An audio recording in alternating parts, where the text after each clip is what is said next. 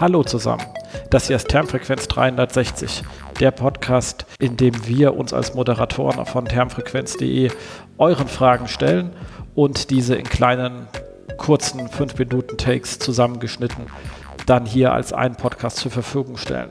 Wenn ihr spannende Fragen habt, die euch umtreiben, die vielleicht ein bisschen tiefer gehen als, wie schreibt ihr einen sinnvollen Titel, dann schreibt uns doch einfach diese Frage an fragen.termfrequenz.de und wir schauen, dass wir diese sicherlich umfangreich, aber niemals zeitnah beantworten werden. In diesem Sinne viel Spaß mit dem Podcast und vergesst nicht uns zu bewerten.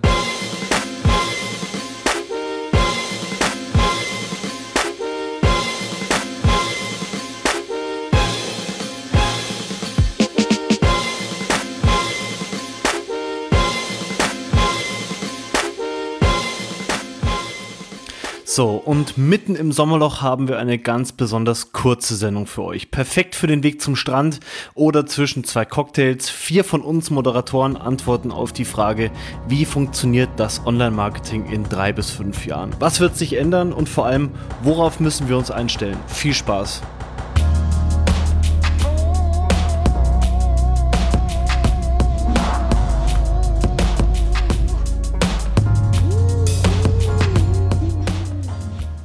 Hallo, hier ist der André Goldmann vom Büro für gute Websites und ich habe jetzt zum fünften oder sechsten Mal angefangen, eine Antwort auf die Frage zu geben, wo steht das Online-Marketing in den nächsten drei bis fünf Jahren.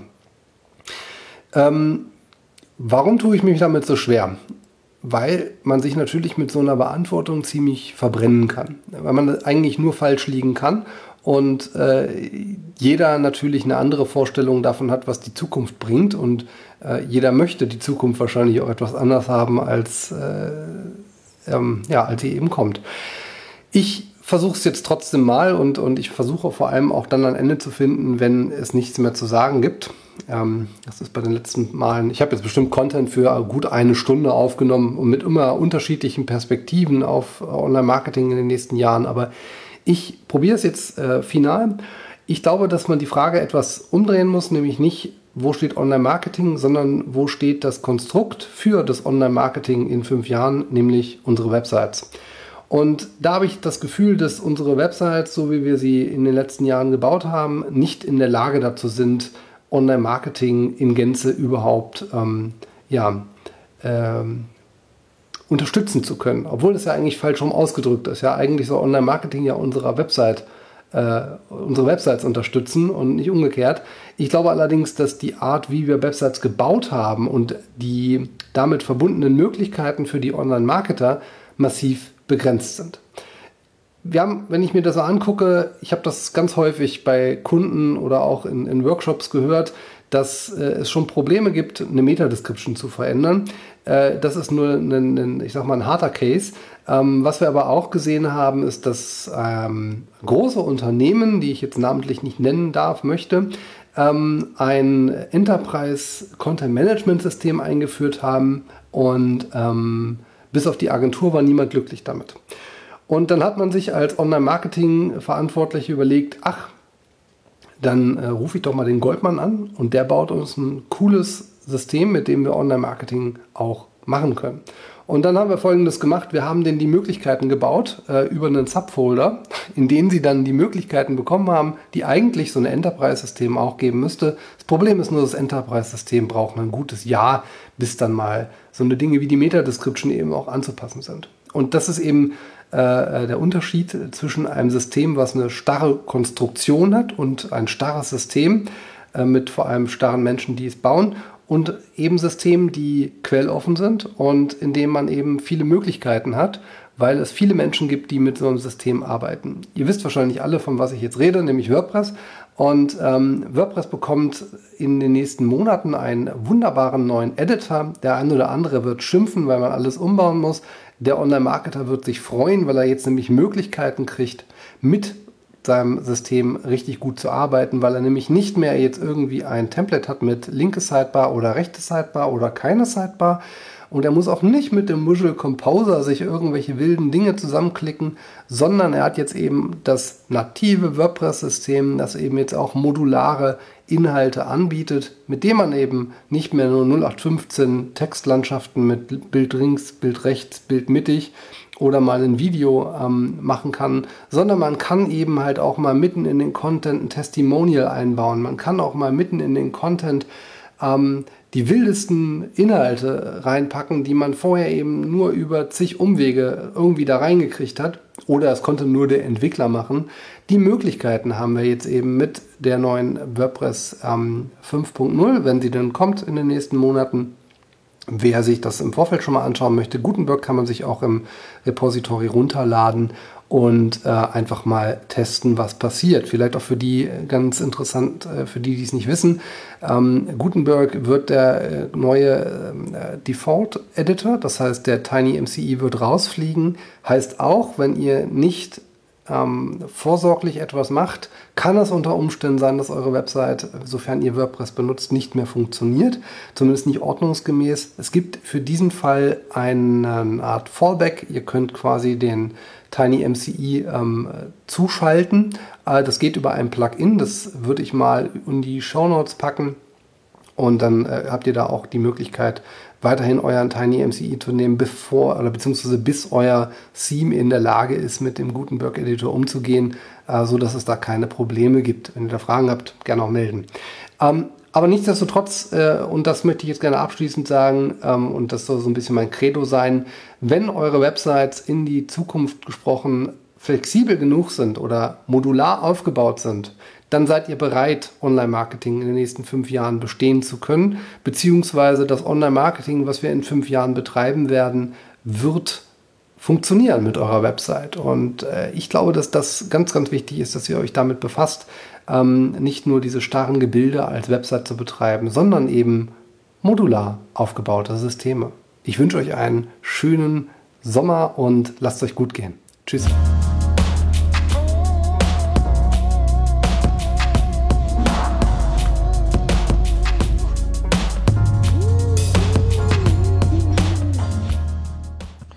So, also was macht die Welt in fünf Jahren, vor allem im Bereich Search?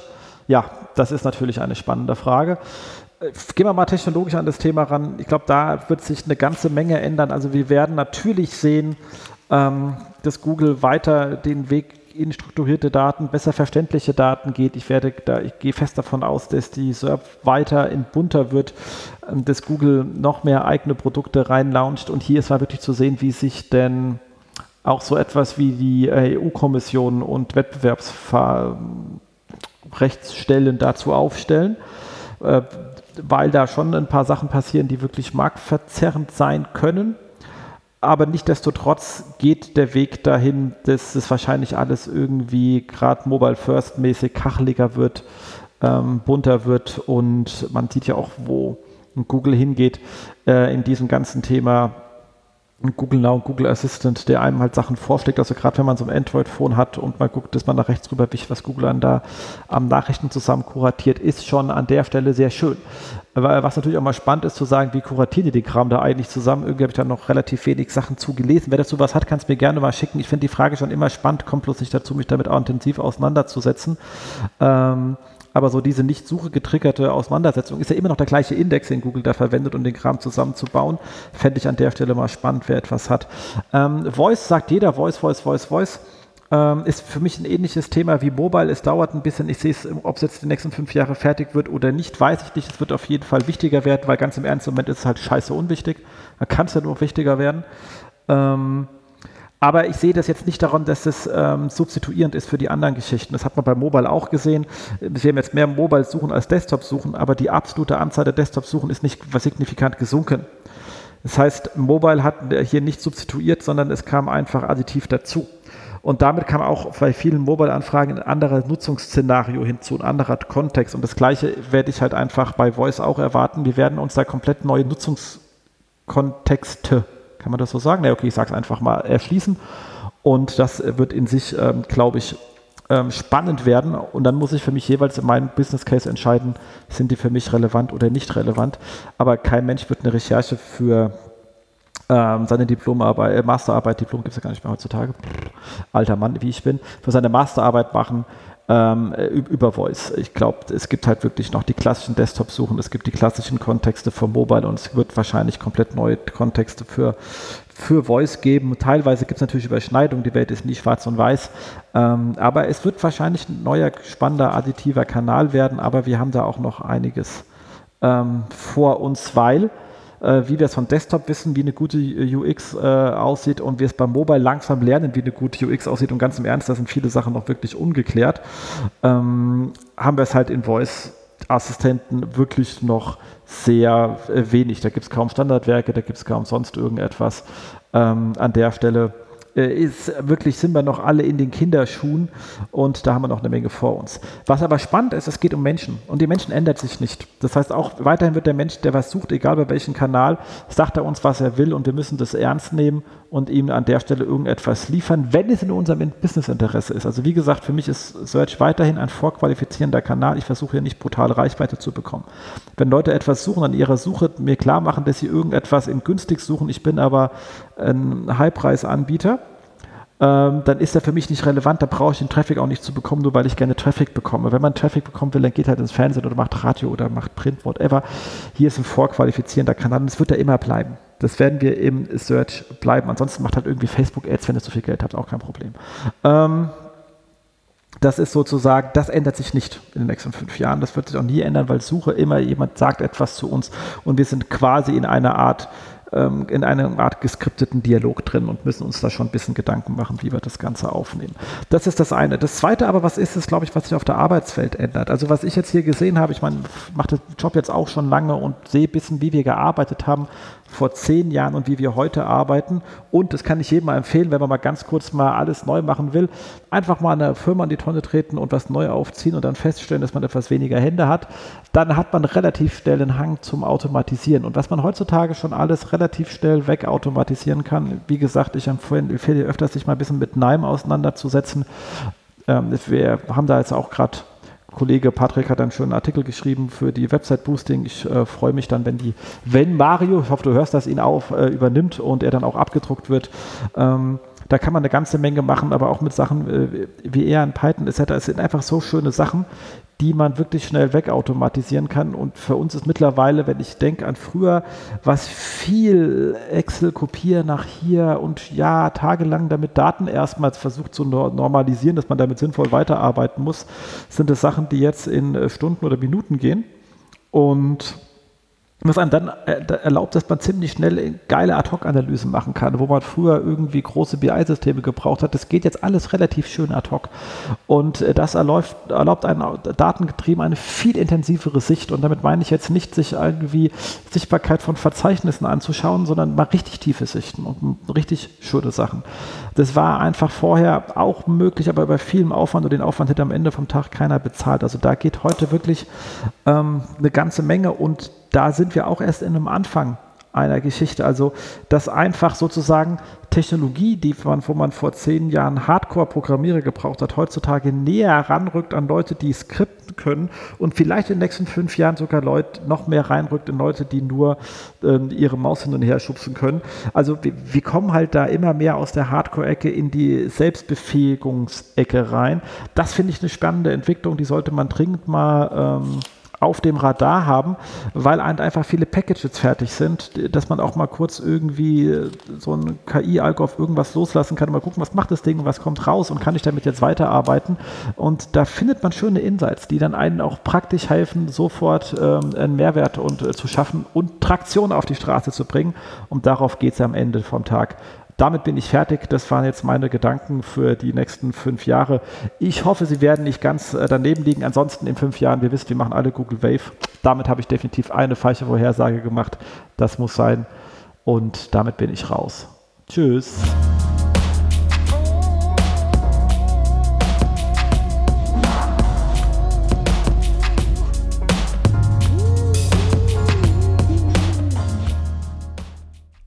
Hallo, hier ist der Gidon von der Wortliga, eurer Redaktion on Demand für, fürs Content Marketing und der Herausbringer von der Wortliga Textanalyse, mit der ihr kostenlos Texte auf Qualität und Verständlichkeit prüfen könnt.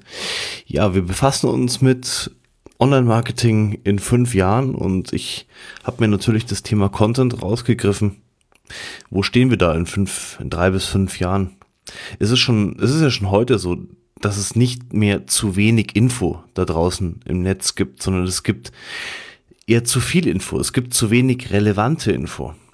Deswegen ist ja auch Google immer noch nicht zufrieden mit seinem Index und will immer besser werden und deswegen veröffentlichen immer mehr Blogger und Unternehmen und auch Verlage ins Nichts. Das heißt, das Zeug liest niemand mehr. Content Shock ist das Stichwort.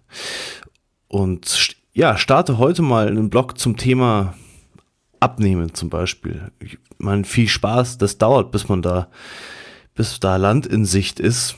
Früher hat es ja, hat es ja gereicht, eine Domain zu registrieren und einfach loszulegen. Heute muss man da schon mehr reinstecken und sich auch immer mehr die Frage beantworten, was mache ich für welche Zielgruppe, was es da draußen noch nicht gibt. Also jeder kann leicht Content veröffentlichen und es wird auch in den nächsten Jahren immer leichter werden. Und deswegen gibt es in der Regel unglaublich viel Auswahl für den Leser, für den Nutzer. Egal beim B2C oder im B2B. Also Unternehmen haben entweder unglaublich viel Geld da rein investiert, dass der Content beim, bei der Zielgruppe ankommt um allgemeine Informationen an die Nutzer zu bringen oder sie investieren da rein, werden da rein investieren, Lücken zu schließen und ultra spezifisch zu sein. Ich glaube, dass sich da mit der Ratio, dass sich da nicht viel ändern wird. Das ist ja auch ist es heute so, dass die meisten Unternehmen mit dem Holzhammer draufhauen und eben schauen, dass sie ihren allgemeinen Content verbreiten. Und ich habe so die Vermutung, dass sich da nicht viel ändern wird. Nur es wird eben noch schwerer werden, mit allgemeinem Content was zu reißen. Ich sehe seit Jahren immer wieder dieselben Themen aufpoppen und wieder verschwinden. Also heute erst uh, Seven Tips for Building a Super Effective B2B Content Marketing Strategy hieß der Artikel. Und da ist doch eigentlich beim Lesen schon jetzt klar, ohne dass man in den Artikel reinschaut, mit diesen sieben Tipps wird niemand seine Strategie bauen können. Da sind nicht die ultraspezifischen, aber notwendigen Learnings drin, die man aber braucht für eine Strategie. Sonst müsste sich die Überschrift ja nicht so allgemein verkaufen, und mit so Behelfsbegriffen wie super effective werben. Morgen kommen dann nine Tipps und mega effective, so nach dem Motto. So funktioniert Content Marketing ganz oft heute. Also Thema im B2B wäre mal, wie du, wie sie Produktmanagern die richtigen Infos fürs Content Marketing entlocken. Das wäre mal ein spannendes Thema für viele Marketingverantwortliche da draußen, bin ich überzeugt im B2B, wenn wir jetzt bei dem Beispiel bleiben, zumindest nach meiner Erfahrung. Wie entlockt man Produktmanagern eigentlich die richtigen Infos? Wie stellt man da die richtigen Fragen und dann Beispiele bringen? Die ultraspezifischen werden, denke ich, wie gesagt, eher die Ausnahme bleiben, aber es wird eben immer schwerer, mit allgemeinem Content zu ranken, mit allgemeinem Content Bass zu erzeugen, wenn man dieses Wort heute noch benutzt, Buzz, also einfach Aufmerksamkeit zu gewinnen und auch dann Leute vor allem mit dem Content an sich zu binden und zu begeistern, diese Emotionen auszulösen. Das, das wollen wir ja auch, dass jemand von mir als Publisher überzeugt wird. Ja, also ultra spezifisch sein für ganz bestimmte Probleme, für ganz bestimmte Menschen. Da glaube ich, geht's mit äh, erfolgreichem Content hin, so muss der sein und äh, dass ich auch aus ganz bestimmten Gründen veröffentliche, also was ist mein Warum, meine Markenidentität, wofür stehe ich als Unternehmen und wie äußert sich das ganz spezifisch in meinem Content. Ich denke, wer da immer spezifischer wird und zielgerichteter arbeitet, der wird auch in drei bis fünf Jahren Erfolg haben. Und die anderen müssen eben, wie gesagt, mehr Geld dafür ausgeben, dass der Content dann an den Mann kommt. Danke, dass ihr dabei wart. Bis bald. Tschüss.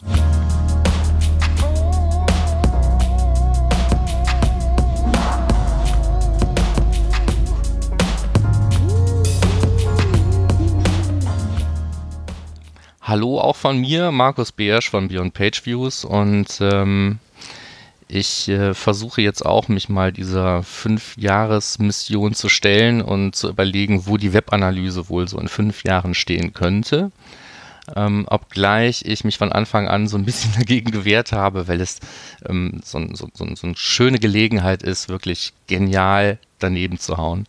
Und wenn das irgendwer dann in fünf Jahren nochmal ausgräbt und sieht, wie weit das am Thema vorbei gewesen ist, dann hat man sich da eventuell keinen Gefallen getan. Aber ich habe dann trotzdem mal ähm, eine Glaskugel befragt und den Magic 8 Ball und ein paar echte Menschen und ähm, versuche jetzt mal ähm, statt Antworten auf zu ähm, stellen, das erstmal mit Fragen zu versuchen. Das heißt also, was sind so die Dinge, die sich wahrscheinlich in den nächsten fünf Jahren wesentlich ändern werden? Weil es werden sich auch sehr viele Sachen wahrscheinlich nicht ändern. Also man hätte jetzt auch einfach hingehen können und sagen, okay, gucke ich mir die Webanalyse vor fünf Jahren an und gucke, was alles noch nicht da war und versuche daraus abzuleiten, wie die nächsten fünf Jahre denn eventuell aussehen werden. Aber so schnell, wie sich da so alles dreht im Moment, ist das wahrscheinlich auch keine so optimale Idee. Das heißt also, welche Ansatzpunkte sehe ich, wo werden sich Dinge ändern, ähm, die eben speziell den Bereich der Webanalyse ähm, auch betreffen werden. Und da ist der erste Punkt natürlich, der jedem wahrscheinlich auch einfällt, ist so ähm, Automation, Machine Learning, künstliche Intelligenz, all diese Geschichten.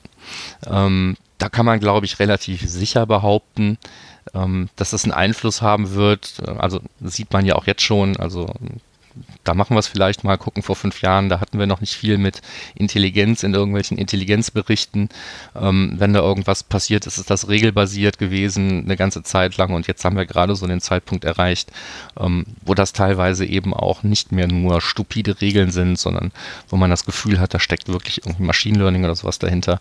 Ähm, und das ist jetzt hier nicht nur so eine Marketing-Aussage, sondern hier passiert das eben wirklich. Ähm, wer sich mit Google Analytics auf einem Mobiltelefon zum Beispiel über die App befasst, der kann ja auch diesen Assistenten, ähm, den es zusätzlich zu den Intelligenzberichten, die ja jetzt bald dann hoffentlich auch für jeden per Knopf erreichbar sind, ähm, im, im, auf dem Desktop eben vergleichbar sein soll, äh, wer diesen Assistenten mal befragt oder sich einfach eben anschaut, was da eben auch ungefragt an an Informationen angeboten wird, ähm, der weiß, das ist noch nicht das Ende der Fahnenstange. Ähm, das ist ähnlich wie in den Intelligenzberichten meines Erachtens jetzt noch mit viel Rauschen versehen. Aber ähm, da werden eben auch immer mehr und immer besser und immer interessantere Insights tatsächlich nach meiner Meinung zum Anwender getragen, ohne dass man aktiv vielleicht danach gefragt hat. Und da äh, steckt schon auch viel Potenzial drin. Das heißt also, selbst wer sich vielleicht bisher nur mit Zahlen auseinandergesetzt hat und auf irgendwelche Kurven gestarrt hat, der wird äh, in Zukunft, so kann ich mir das jedenfalls gut vorstellen, ähm, besser und schneller die Gelegenheit haben, ähm, sich von dem Reporting wegzubewegen und über die Insights, die da vielleicht eben automatisiert generiert werden können, ähm, auch eben zur Aktion zu bewegen. Also wenn da ganz klar drin steht, hier, diese neue Verweisquelle bringt dir guten Traffic, ähm, guck doch mal, dass du da mehr von bekommst, ähm, dann ist das halt eine ganz andere Geschichte wie, oh, wir hatten 30 Prozent mehr Besucher, ist das nicht toll. Und ähm, da kann ich mir schon vorstellen, dass da ein bisschen was passiert. Hm, die zweite Frage, die man sich dann stellen muss, braucht man dann auf der anderen Seite im Umkehrschluss weniger Menschen? Das heißt also, hat man in der Webanalyse demnächst nicht mehr so viel Bedarf an Leuten, die sich damit auskennen? Das kann ich mir eigentlich nicht vorstellen. Ähm, mit Sicherheit wird sich aber, wie das auch in den ganzen letzten Jahren immer passiert ist, ähm, das Aufgabengebiet immer mehr wandeln. Ja? Ähm, ob es da jetzt mehr darum geht, ähm, zu wissen, welche welches Futter so eine Maschine braucht, um das Richtige auszuspucken, ob es darum geht, ähm, Zahlen auch mal außerhalb von so einem Tool aufzubereiten oder eben, und eine Sache, die eben jetzt auch schon immer viel wichtiger wird, ähm, sich bevor irgendwelche Insights generiert werden können, damit befasst, welche Daten werden überhaupt gebraucht, wie kann ich die aus den verschiedenen Quellen herauskriegen, wo und wie kann ich die sinnvoll konsolidieren, ähm, um dann daraus nachher irgendwie was an Insights zu generieren, wird im, ist im Moment immer noch wichtig, wird aber unterschätzt. Aber ich glaube, das Thema Datenqualität, Datenkonsolidierung und so weiter, ähm, das wird uns auch die nächsten fünf Jahre noch befassen. Da bin ich mir jedenfalls relativ sicher. Ähm, das heißt also weniger Menschen vielleicht nicht, aber vielleicht hm, wird sich die Aufgabe weiterhin wandeln und nicht mehr vielleicht hm, so technisch sein, wobei ich eben sehe, dass also gerade auch wenn es um Datenqualität geht, eben auch Technik nach wie vor ein Thema sein wird. Ähm, man muss sich sowieso eben die Frage stellen, woher sollen die Daten denn jetzt kommen, die man so braucht. Ne? Also ähm, erhebt man jetzt schon alle Daten, die man vielleicht in drei, vier Jahren viel einfacher erheben kann. Ähm, könnte ich mir schon vorstellen, ne? dass also auch die Datenbasis einfach wächst in den nächsten Jahren, dass wir immer mehr Dinge erfassen. Ähm, oder dass wir immer mehr Zugriff bekommen auf Daten, die jetzt sowieso schon alle erhoben werden, weil wir ja alle mit unseren Sensoren, aka Smartphones in der Tasche durch die Gegend laufen.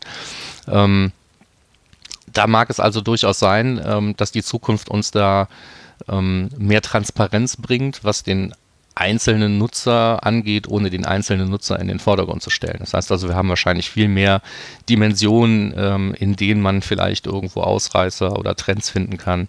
Das äh, ist schon denkbar, auch nicht in, vielleicht auch schon in den nächsten zwei, drei Jahren. Das müssen keine fünf sein, glaube ich. Ähm, naja, und dann muss man, wenn es um, um Daten und Datenkonsolidierung und Zusammenfassen und Zusammenführen von Daten geht, vielleicht auch nochmal die Frage stellen, ob uns die nächsten fünf Jahre denn nicht auch irgendwann dann klar sein wird, dass die DSGVO uns hier ähm, Knüppel zwischen die Beine wirft, die anderenorts nicht da sind. Aber das Fass mache ich jetzt nicht auf, weil da muss man da, glaube ich, eine eigene Sendung draus machen. Aber so im Hinterkopf sollte man das Thema vielleicht auch behalten. Ähm, also wenn wirklich Konsolidierung verschiedener Datenquellen ähm, immer wichtiger wird, so wie ich mir das vorstellen kann, dann wird natürlich eben auch der Zugriff auf diese Daten und ähm, all dieses ganze Zeug, was mit der DSGVO ähm, jetzt noch klarer geregelt ist, ähm, wird da eben auch was mitzuspielen haben in dem Zusammenhang. Ähm, und je nachdem, wie weit wir da kommen, ähm, hoffe ich eben, dass, ähm, dass wir bei, beim Thema Attribution einfach viel weiter kommen, als wir es bis jetzt schaffen. Also selbst wenn man sich jetzt die Mühe gibt, ähm, möglichst viel von den existierenden Touchpoints auch wirklich in Daten abzubilden und diese Daten auch ähm, sinnvoll zusammenzufassen und zu äh, deduplizieren und zu konsolidieren und da eben auch keine Fehler schon in der Herstellung einer miesen Datenbasis äh, zu haben. Also das sind ja so die typischen Probleme, die man heutzutage eigentlich hat, wenn man sich mit dem Thema Attribution auseinandersetzt. Wenn das wirklich besser wird, ähm, ich weiß nicht, wie wir da die Cross-Device-Problematik oder sowas lösen wollen, keine Ahnung, aber das ist ja jetzt auch nicht die Aufgabe, hier Lösungen, sondern nur irgendwelche Theorien aufzustellen. Ähm, also wenn das wirklich besser geworden ist, dann wäre das natürlich schon ähm, eine Geschichte mit viel Impact. Ne? Also Attribution ist nach wie vor ähm, mehr als ein Schlagwort und gerade wo, wo viel Geld, viele Budgets in viele Kanäle fließen, ähm, ist es halt auch immer wichtiger oder wird es auch immer wichtiger werden zu wissen, ähm, wo sind hier so die Nebeneffekte und wie verteile ich das Ganze tatsächlich irgendwie fair, ähm, sowohl in der Erfolgsbetrachtung als eben auch nachher vielleicht der Budgetverteilung. Und das sind so meine großen Punkte. Das heißt also Automation wahrscheinlich, automatisch generierte Insights auf die eine oder andere Art und Weise, der sich ändernde Aufgabenbereich von den Menschen, die in dem ganzen Thema noch involviert sind, ähm, Datenkonsolidierung und am Ende des Tages vielleicht auch Attributionen und in Klammern vielleicht, wenn wir Pech haben, auch DSGVO sind äh, so die Themen, die uns in den nächsten Jahren, das fünf lasse ich jetzt mal bewusst weg, ähm, möglicherweise umtreiben werden oder eben auch gar nicht. Ne? Dann gilt, was interessiert mich mein Geschwätz von gestern, ähm, dass mich hier ja keiner drauf festnagelt. Okay, dann viel Spaß mit den anderen Theorien.